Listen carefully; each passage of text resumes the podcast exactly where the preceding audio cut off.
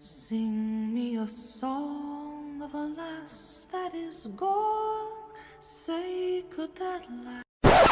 Muy buenas Lalibrokers, bienvenidos a un nuevo Lali Podcast, el podcast del clan Lalibrock y el más irreverente de la comunidad de Outlander en español. Mi nombre es Silvia y en el programa de este mes vamos a poner sobre la mesa todo lo que sabemos sobre el maestro Raymond y sus descendientes.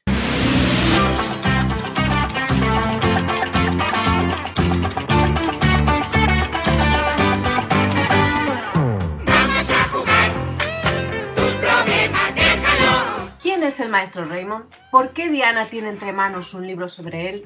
¿Quién dijo que es un viajero del tiempo prehistórico? ¿Son Claire y Gaylis parientes? ¿Está realmente muerto el conde de Saint Germain? ¿Qué pinta Fergus en todo esto?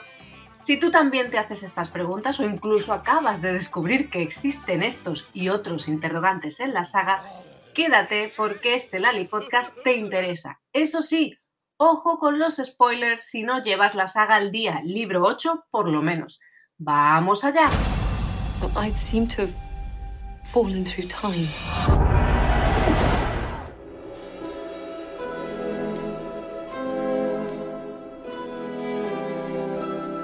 En la estación fría, cuando el aire se enfría y las arañas mueren, llega un momento de escasez. Los días son cortos, por lo que toda la luz se concentra comprimida entre el amanecer y la oscuridad. Por eso la luz es diferente y cada cosa tiene una sombra. Aquí es cuando los otros mundos se acercan y las barreras entre ellos adelgazan. En poco tiempo, dicen, debes tener cuidado porque podrías caminar a través de una telaraña sin pensar y encontrarte en otro lugar. Hay más de un otro mundo, nadie sabe cuántos. Algunas bestias pueden ver uno. Los perros a veces miran fijamente un espacio en blanco en la pared de una cueva y se les eriza el pelo por lo que ven.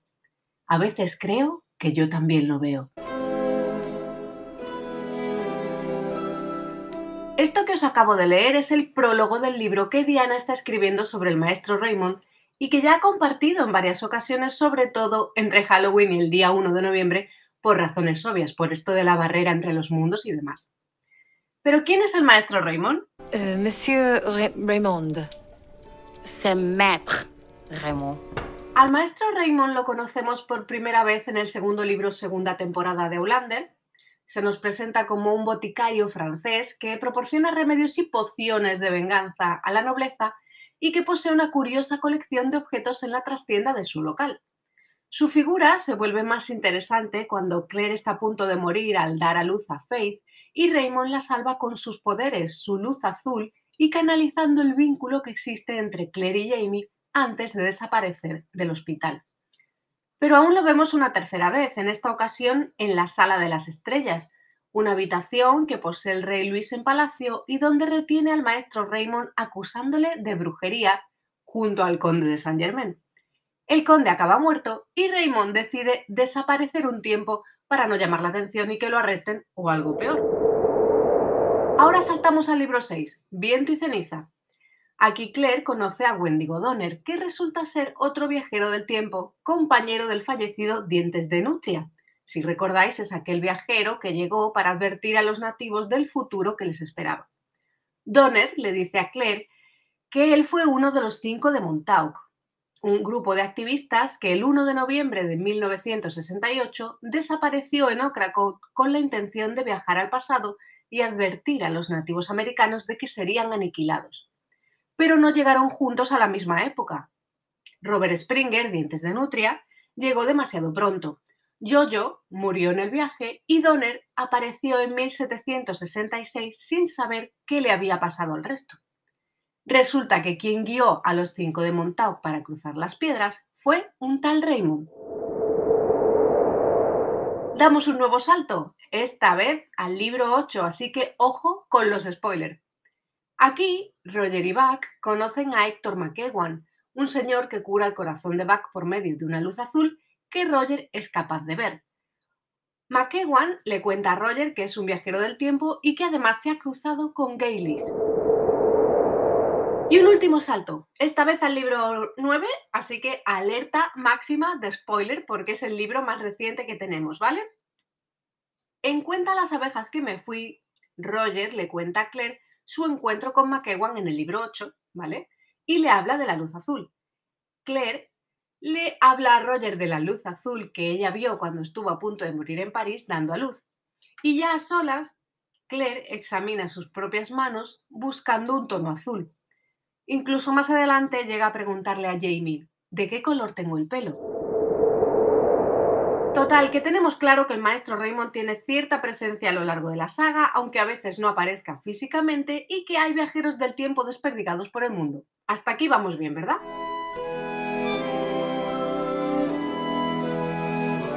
Si os habéis dado cuenta, toda esta información que tenemos procede de la saga principal de Hollander. Sin embargo, ¿esto es todo lo que sabemos sobre Raymond?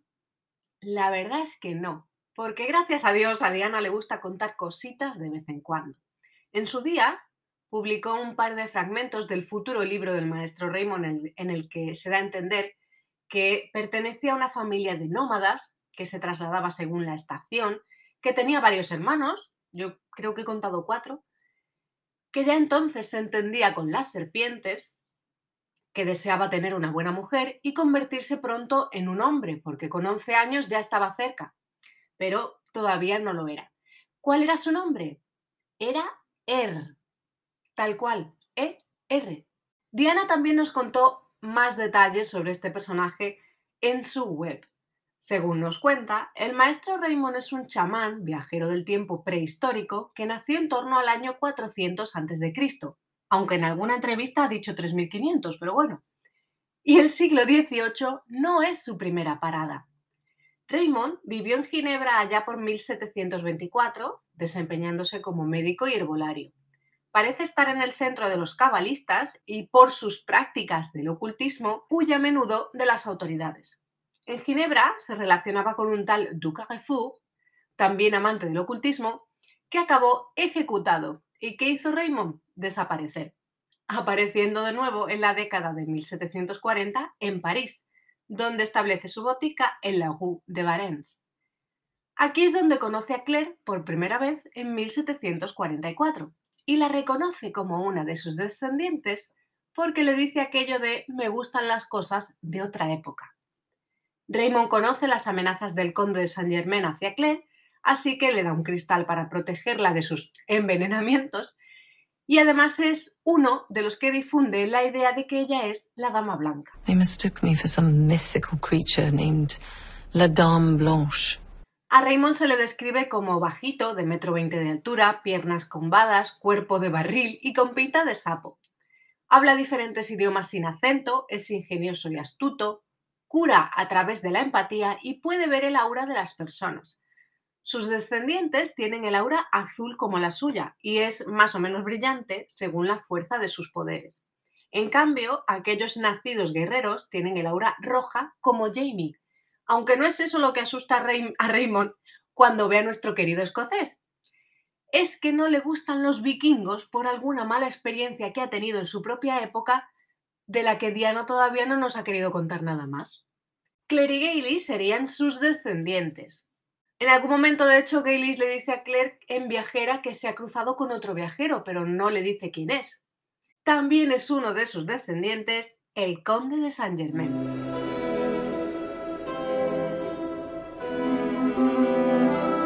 De Claire ya sabéis que tenemos un Lali Podcast anterior, un dossier que le hicimos, en el que hablamos de los orígenes del personaje. Así que en este programa nos vamos a centrar en Gaylis y en el conde, que no son poca cosa.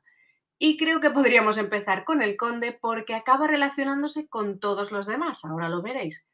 Y espero que esto salga bien porque le he dado muchas vueltas a cómo estructurar este programa de manera que el lío que hay se entienda bien. Vamos a intentarlo. El conde de Saint Germain es uno de los personajes más misteriosos en toda esta historia del maestro Raymond y sus descendientes. Mientras que los seguidores de la serie y lectores de la saga principal lo dan por muerto en París, ya sabéis, segunda temporada, tras envenenarse en la Cámara de las Estrellas por ser acusado de pertenecer a los discípulos del mal y tal y de cual, lo cierto es que el conde no estaba muerto. estaba muerto, estaba de parranda. Al conde de Saint Germain lo conocimos en el segundo libro de la saga, segunda temporada, como un noble francés y comerciante que pierde parte de su negocio cuando Claire declara que su cargamento está contagiado de viruela y las autoridades queman el barco.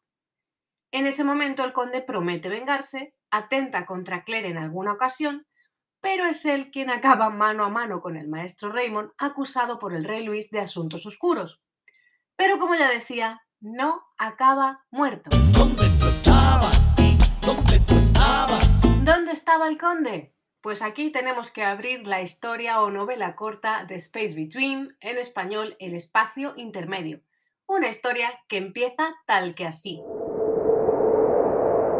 Junio de 1778 en París. Paso a leeros, ¿vale? Todavía no entendía por qué la rana no lo había matado. Paul Racoxi, conde de Saint-Germain, cogió la ampolla, la descorchó e inspiró con cuidado por tercera vez, pero luego le volvió a poner el corcho al frasco, todavía descontento. El olor del polvo negro de la ampolla le recordaba algo, pero habían transcurrido treinta años. Se sentó un instante y frunció el ceño mientras miraba la hilera de botellas, frascos y alambiques que había en su banco de trabajo. Ya era tarde, y el sol primaveral de París era como la miel, una luz cálida que se le pegaba a la piel de la cara pero que se reflejaba en las esferas de cristal y proyectaba los haces de luz roja, marrón y verde de los líquidos que contenían.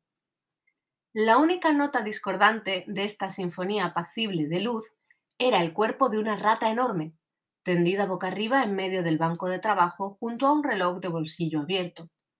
El conde posó los dedos sobre el pecho de la rata con delicadeza y aguardó con paciencia. Esta vez no tardó tanto tiempo, estaba acostumbrado a sentir frialdad mientras su mente se internaba en el cuerpo. Nada de nada.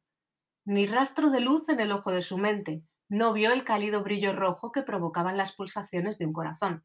Miró el reloj. Media hora. Retiró los dedos y negó con la cabeza. Melisande, maldita bruja. murmuró con cierto afecto. No pensarías que iba a probar lo primero que me dieras, ¿no? Y sin embargo, él había estado muerto bastante más de media hora cuando la rana le había dado la sangre de dragón. Después de este fragmento, el conde recuerda cómo entró en la Cámara de las Estrellas del rey Luis, convencido de que ganaría el duelo entre magos frente a Raymond, pero una hora después caía muerto. Lo último que vio fue una brillante luz azul como la noche rodeando a Claire. Se despertó doce horas después en una especie de calabozo junto a otros cadáveres. En este The Space Between nos situamos 30 años después de aquello y nos encontramos a un Saint Germain que está obsesionado con no envejecer y pensando que quizás la clave para conseguirlo está en los viajes en el tiempo. Pero nunca ha podido viajar al futuro, porque además de necesitar piedras para viajar, necesitas fijar la mente en algo o en alguien de ese lugar al que vas, cosa que no puedes hacer en un futuro que no conoces, claro. Así que el conde quiere encontrar al maestro Raymond. En la corte de los milagros se han oído rumores de que está vivo. Cuando el conde por fin encuentra al maestro Raymond, concluye que sí, que está más joven y que sin duda debe de ser un viajero del tiempo. Os leo un fragmento que ilustra esto, ¿vale? Es una traducción libre porque yo tengo esta historia en inglés desde hace años, así que perdón si no es literal, como en Siete Piedras para resistir o caer, que es donde podéis encontrar esta historia, ¿vale? Os leo. Ahora estaba convencido de que Raymond era realmente un viajero como él. Tenía que ser el viaje, específicamente el viaje en el tiempo, pero ¿cómo? Lo había intentado más de una vez. Regresar era peligroso y el viaje agotador físicamente, pero era posible. Si tuviera las combinaciones correctas de piedras, incluso podría llegar a un momento determinado, más o menos. Pero también necesitabas un foco, alguien o algo en lo que fijar tu mente. De lo contrario, siempre podrías acabar en algún otro lugar. Y ese, pensó, era el problema de ir al futuro. No podías concentrarte en algo que no sabías que existía. Pero el maestro Raymond lo había hecho. Entonces, ¿Cómo persuadir a la rana para que comparta el secreto? Una niña perdida, había dicho la rana, y había envenenado a Racoxi para que ya no fuera una amenaza para la esposa de Fraser, la dama blanca. Y esta mujer había brillado con una luz azul porque lo había tocado mientras le entregaba la copa. No lo recordaba. Pero ella había brillado, de eso estaba seguro.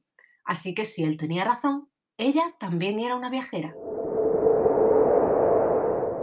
De aquí sacamos más cositas, y es que el conde antes de supuestamente morir vio la luz azul de Claire, antes incluso de que ella misma se planteara esta cuestión, y aquí está confirmando que debe de ser otra viajera del tiempo, y vuelve a obsesionarse con ella. De hecho, en esta historia del espacio intermedio, el conde secuestra a Joan, la hermana de Marsali, que está en París para hacerse monja. Él piensa que Joan es hija de Claire, porque Joan tiene un pobre uso del francés y porque además ella parece ver auras negras, como la sombra de la muerte en las personas. Así que el conde la secuestra para llevarla a un círculo de piedras.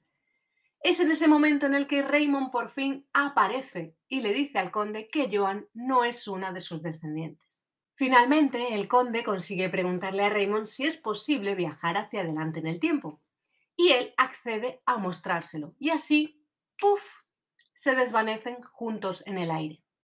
Hay un momento también en esta historia en el que cuando el conde entra en contacto con Raymond, siente la luz azul fluir por sus venas y Raymond le dice algo, le dice algo así como, ¿no lo sabías? ¿Que eras uno de los míos? Total que si no teníamos ya suficientes pistas, el mismo Raymond nos confirma que el conde de Saint Germain es uno de sus descendientes. Además hemos visto que sabe lo que necesita para viajar en el tiempo. De este fragmento que os acabo de leer, sacamos otra cosita más que seguro que no se os ha pasado por alto. Y es que el conde recuerda también que Raymond le habló de una niña perdida y él se plantea si Claire sería esa niña. Cuando Raymond por fin aparece ante Saint Germain en esta historia del espacio intermedio, ¿vale? El conde le pregunta si ha venido a buscarlo a él, pero Raymond le dice que no, que está buscando a una hija perdida, sin contarle nada más. Y nosotros nos quedamos pasmados. El conde también quiere saber por qué no lo mató hace 30 años. Raymond, que le llama hijo, le dice que no quería matarlo, solo quitarlo de en medio para que no le hiciera nada a Claire Fraser, lo que dispara aún más las sospechas del conde de que Claire sea la hija perdida. Conociendo los antecedentes y orígenes de Claire, que como ya decía analizamos en un programa anterior, lo cierto es que podría encajar que Claire fuese esa niña perdida, ¿no? Claire no sabe quiénes fueron sus padres, su tío le contó poca cosa y tampoco le habló nada sobre el título de San Amano Amandín que investigaba, no viajó en el tiempo de forma consciente la primera vez y ha ido descubriendo cómo funciona todo poco a poco. Menos mal que el conde no tiene noticias de ella en esta época, en este 1778 en el que reaparece. Y así nos lo cuenta.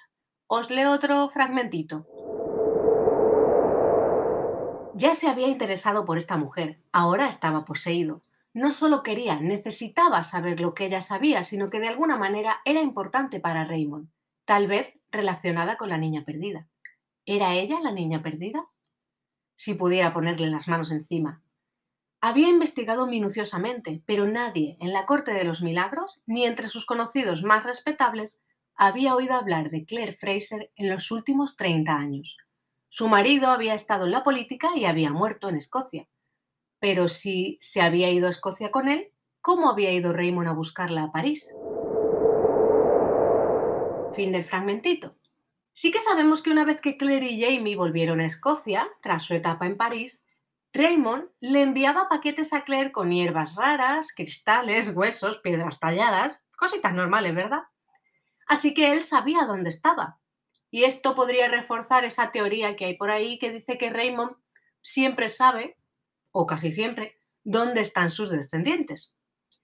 Pero si Raymond tenía localizada, digamos, a Claire, quizá no sea la niña perdida. ¿Podría ser Gaylis? ¿Sabemos si Raymond y ella se han encontrado?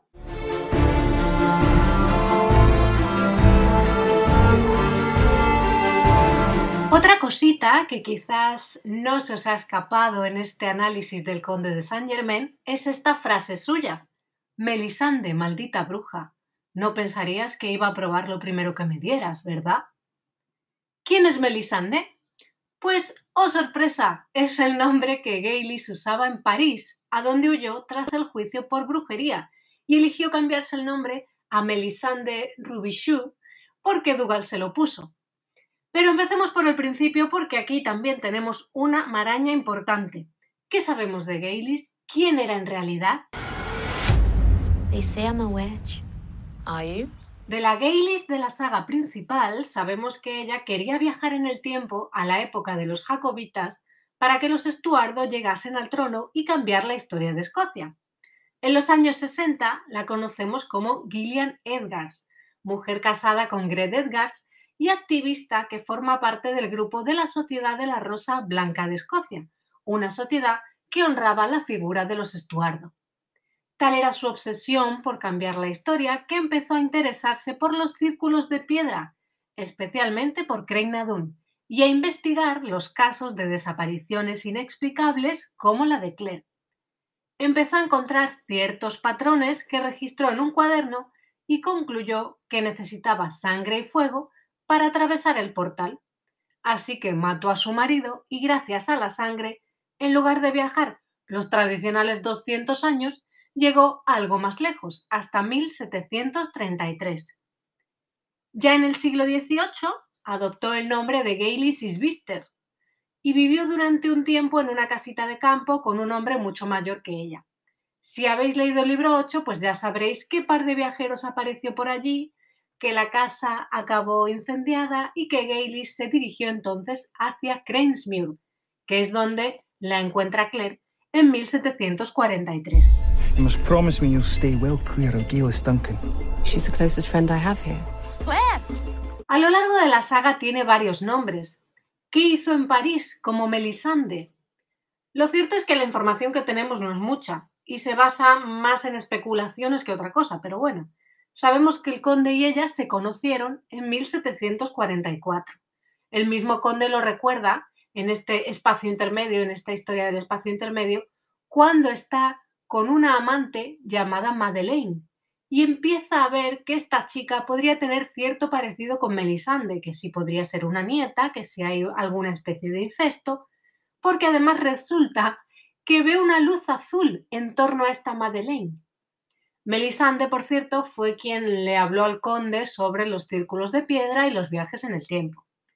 Cuando Melisande se fue de París, trasladándose a Jamaica y cambiando su nombre por el de señora Bernazzi, le enviaba drogas al conde, como hemos visto al principio del espacio intermedio, ese polvo negro con el que Saint Germain experimenta con las ratas.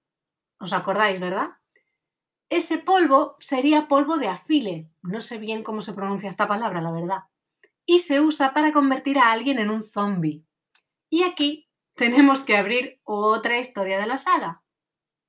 Gaylis, ahora como señora Bernazzi, se casa con el dueño de una plantación en Jamaica y el hombre, o casualidad, acaba asesinado. Y resulta que Lord John, como responsable de Jamaica, es quien tiene que resolver el caso en la historia corta titulada Una plaga de zombies. ¿Qué os he dicho del polvo? Este negro de afile que sirve para convertir a personas en zombies. Pues eso.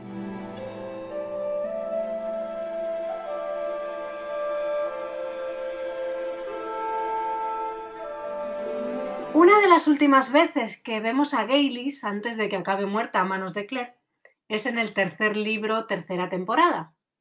Aquí descubrimos que está dispuesta a volver a cruzar las piedras, esta vez de vuelta al siglo XX, para encontrar a Brianna, la última descendiente del clan Fraser de Lovat, que según la profecía hará que un escocés vuelva a ocupar el trono. Claire encuentra entre las cosas de Gaylis un árbol genealógico de los Lovat y también una de las fotografías de Brianna que le desapareció a Jamie, medio quemada. Suma dos más dos y ahí tenemos a Gaylis haciendo de las suyas. Está claro, eso sí, que nunca perdió de vista su objetivo de cambiar la historia de Escocia.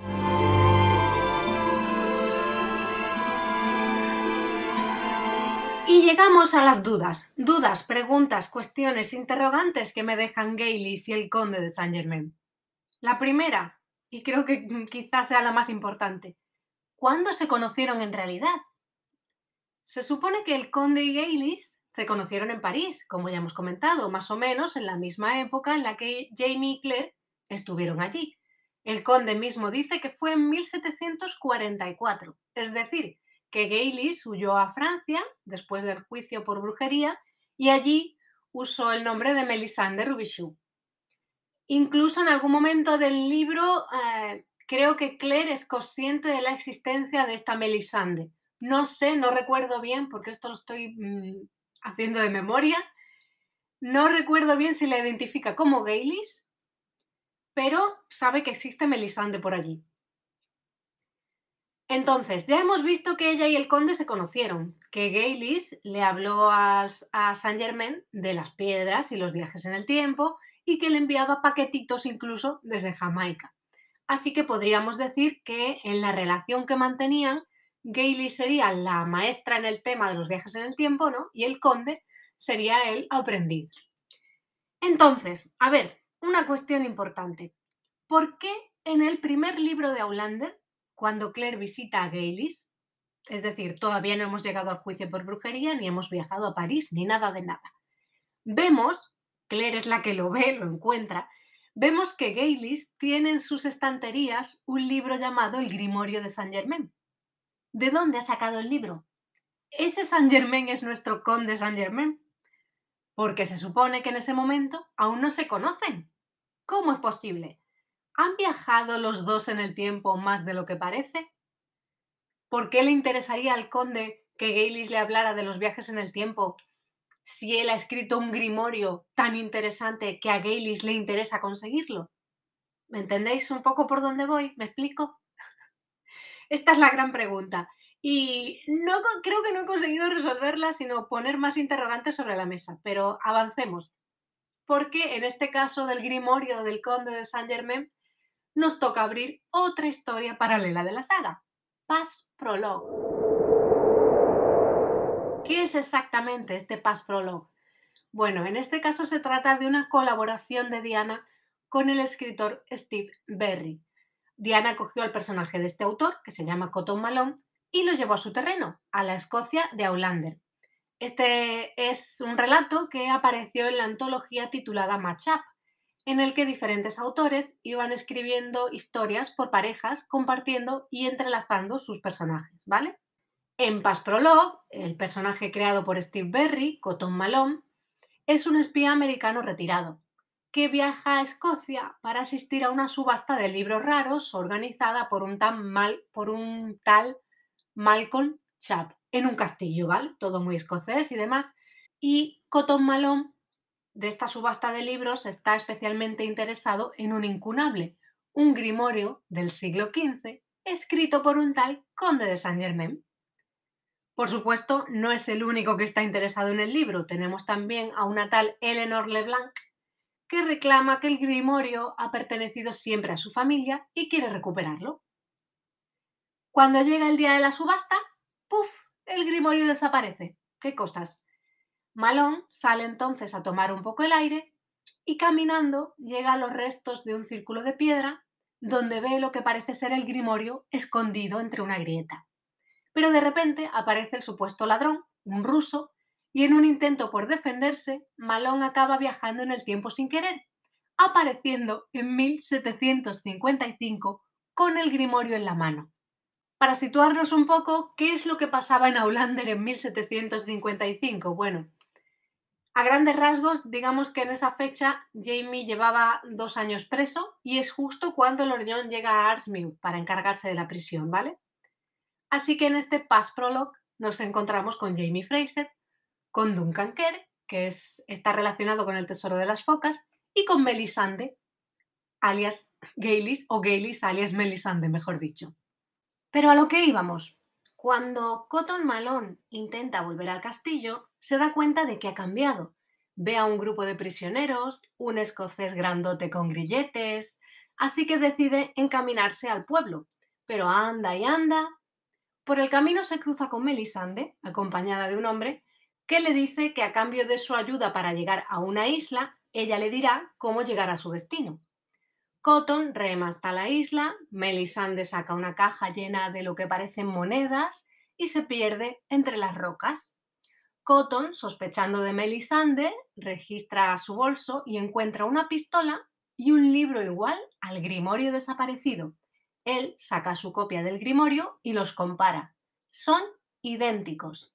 Al final, Melisande y Malón se pelean, él pierde el grimorio, en fin, que no os voy a contar tampoco toda la historia, pero Malone consigue volver a su época, Su amigo Malcolm lo recibe y le dice que vaya a líose armado cuando resulta que el grimorio había estado bien guardado todo el tiempo. ¿Cuántos grimorios hay entonces? Parece un problema de estos de matemáticas, en plan, si tengo dos manzanas y una se pierde en el tiempo.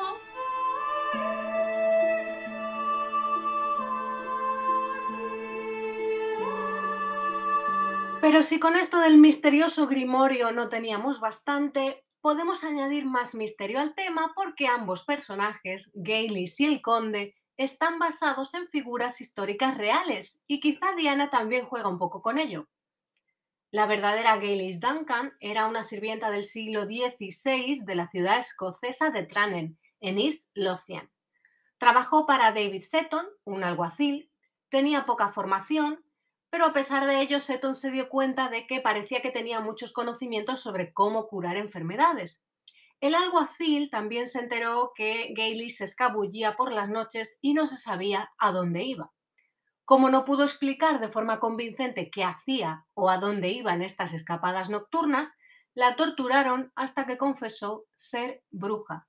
Además, delató a otras mujeres y, digamos que resumidamente, comenzaron los juicios por brujería de North Berwick. Por otro lado, el verdadero conde de Saint Germain, como su personaje ficticio, tampoco nos lo pone fácil para averiguar quién fue en realidad, porque hay varios perfiles sobre él, muchas leyendas e historias consideradas fantasías para la época. Algunos lo llaman el legendario conde de Saint Germain, un hombre supuestamente visto en los círculos reales durante tres siglos y que inició a otros, como el conde Cagliostro, en el mundo del ocultismo. También dicen que inspiró la creación del personaje del conde de Montecristo. Así que imaginaos lo que tiene que haber en Internet sobre él. Saint Germain, príncipe Ragozzi. Nadie conocía su nombre real y tampoco sus orígenes porque siempre se inventaba historias distintas. Y claro, siempre se sospechaba que fuera un espía. De él se dijo también que hablaba varios idiomas, que componía y tocaba el violín, que sabía mucho de artes esotéricas, que conocía el secreto de la medicina universal, que en realidad tenía 300 años, que era hijo de un príncipe de Transilvania o de una princesa de Saboya. Una primera referencia al conde de Saint Germain habría aparecido en Londres en 1745 un historiador lo menciona en una carta hablando de su arresto por supuestamente apoyar a los Estuardo. Y esto es lo que decía su texto. El otro día arrestaron a un hombre extraño que se hace llamar conde de Saint Germain. Ha estado aquí dos años y no dice quién es ni de dónde, pero profesa dos cosas increíbles. La primera, que no usa su verdadero nombre, y la segunda, que nunca tuvo relaciones con ninguna mujer. Canta, toca maravillosamente el violín, compone, está loco, se dice que es italiano, español o polaco, que se casó con alguien de gran fortuna en México y huyó con sus joyas a Constantinopla. Un sacerdote, un violinista, un gran noble. El príncipe de Gales ha manifestado una curiosidad por él, pero en vano. Sin embargo, nada se ha hecho en su contra. Ha sido puesto en libertad. Y lo que no me convence de que no es un caballero se queda aquí.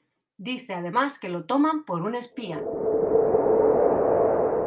A finales de 1740 se trasladó a la corte francesa del rey Luis, invitado por la amante de este, Madame Pompadour. En la corte pasó unos 10 años, llegando a hacer incluso labores como mediador de la corona, es decir, como diplomático. En 1778 se habría retirado al norte de Alemania, donde conoció al príncipe Carlos de Hesse-Kassel, que perteneció a sociedades secretas y él le proporcionó al conde un taller en el que los dos trabajaban fabricando joyas. Murió en 1784. ¿Estáis haciendo las distintas conexiones entre lo que Diana nos cuenta del conde de Saint Germain ficticio y su figura histórica?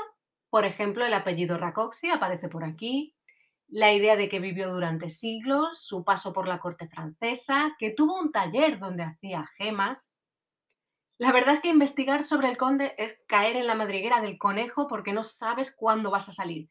Pero podéis seguir buscando porque hay muchísima información por internet. De hecho, por ejemplo, tenéis un vídeo en el canal de YouTube de Raquel de la Morena hablando sobre el personaje. Lo que sí está claro es que Diana eligió muy bien a este personaje para darle ese tinte de misterio a todo este tema de los viajes en el tiempo.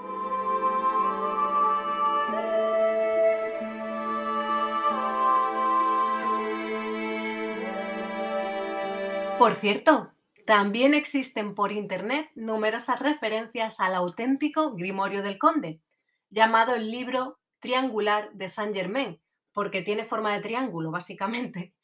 Es único en la historia de los manuscritos ocultos precisamente por eso, por su forma. Supuestamente perteneció a Saint Germain, pasó por las manos de muchos ocultistas destacados a lo largo de los siglos, se escribió originalmente en francés, aunque estaba cifrado, y es del siglo XVIII. El manuscrito lo uh, consiguió descifrar después y traducir un señor llamado Nick Ross. El texto, una vez descifrado, detalla una operación mágica por la que una persona puede realizar ciertas proezas, en particular eh, descubrir un tesoro, encontrar un tesoro, y la prolongación de la vida, cosa que nos cuadra bastante con la trama de Hollander porque el conde, ya sabemos, estaba interesado en no envejecer, encontrar la eterna juventud y quizás esos objetos valiosos sean piedras preciosas. ¿Quién sabe? Where did she go? Oh my god, she, she went through the stone. She went right through it. Can you hear that? That buzzing. Aye. It's getting louder.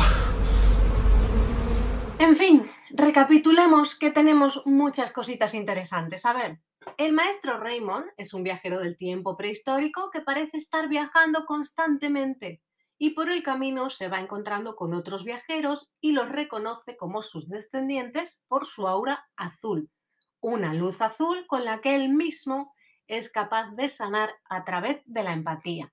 Vale, tenemos como descendientes del maestro Raymond a Clary Gaylis, el conde de Saint Germain, el doctor McEwan, que aparece en el libro 8, Fergus quizás, pero podemos trazar un patrón entre todos ellos. Se supone que los poseedores del aura azul tienen la capacidad de viajar en el tiempo y algunos de ellos pueden además curar mediante la empatía. Que todos pueden viajar ya lo hemos confirmado. Obviemos eso sí a Fergus, del que ya hablaremos en otro podcast, porque es que no me da la vida. Ya estáis viendo lo largo que, que me ha quedado este programa. Así que vamos al tema de la luz azul. McEwan tiene el poder, digamos, de la luz azul sanadora como Raymond, y lo vimos en el libro 8, ¿vale? Una luz azul que también se espera que tenga Claire cuando todo su pelo se vuelva blanco, como ya sabemos. ¿Gaylis tiene los mismos poderes? En algún momento del libro 8, McEwan da a entender que ella no es tan poderosa como él o no de la misma manera.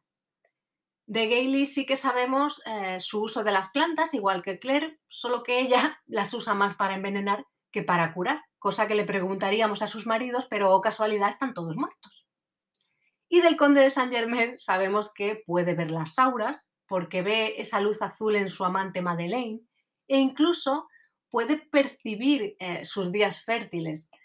También percibe la luz azul y, su fuerza cuando entra en contacto con Raymond. Pero no me queda claro si él posee esa luz azul sanadora o solo ve las auras en las personas.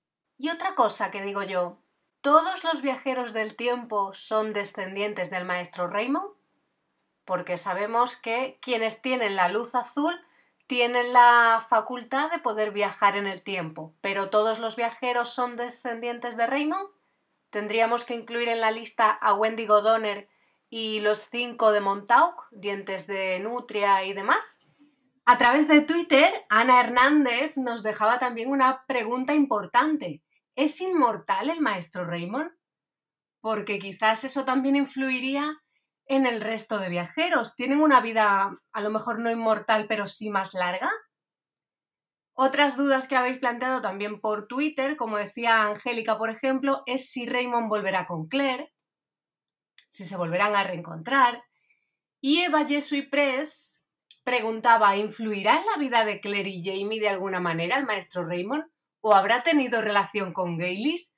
Desde luego hay todavía muchísimos interrogantes que no conocemos sobre este personaje y que evidentemente influye en todos sus descendientes. Otra cuestión, ¿rejuvenece viajar en el tiempo, que es la obsesión de Saint Germain? La verdad es que a mí no me ha quedado claro. En Raymond, el conde sí que aprecia que está más joven, que tiene las cejas negras cuando debería tener las grises 30 años después y demás, ¿no? Pero no sabría yo qué deciros al, qué deciros al respecto. Otra cuestión importante, ¿afecta al cuerpo de los viajeros viajar en el tiempo? Porque Raymond parece estar viajando constantemente. Del conde hay constancia a lo largo de los siglos, lo que podría dar a entender que ha, viajado varias veces. Incluso aparece un Paul Rakoczy, su nombre polaco, que es piloto de aviones en una de las historias cortas sobre el padre de Roger, ¿vale?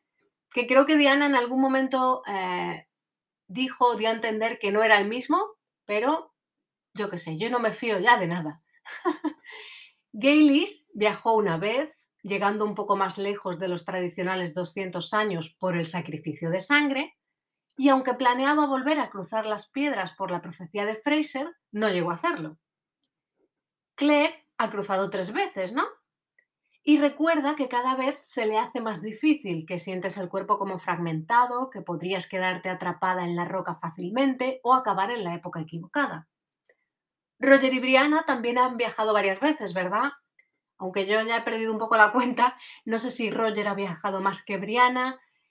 Y en el libro 9, spoiler, alerta máxima, Brianna parece sentir las consecuencias de viajar. Si lo habéis leído, podéis entender por dónde va este comentario. Entonces, ¿por qué a Brianna le afecta y a Raymond no? Según la línea de descendientes se va alejando de Raymond, eh, hay, digamos, como defectos o se van diluyendo ciertos poderes. No sabría yo tampoco qué decir al respecto, porque Mandy y Jamie tienen poderes. En fin, ¿qué conclusión podemos darle a este programa? Que todavía quedan muchos interrogantes por resolver. y quiero que me dejéis eh, vuestras opiniones, teorías, si habéis hecho conexiones en los comentarios de este programa. Sobre Fergus, eso sí, hablaremos en el próximo Lali Podcast. Y como siempre, muchas gracias por estar al otro lado. Adiós. I am a woman of folk have stolen me over again. The stone seemed to say, I stood upon the hill, and wind did rise, and the sound of thunder rolled across the land. I placed my hands upon the tallest stone and travelled to a far distant land where I lived for a time among strangers who became lovers and friends.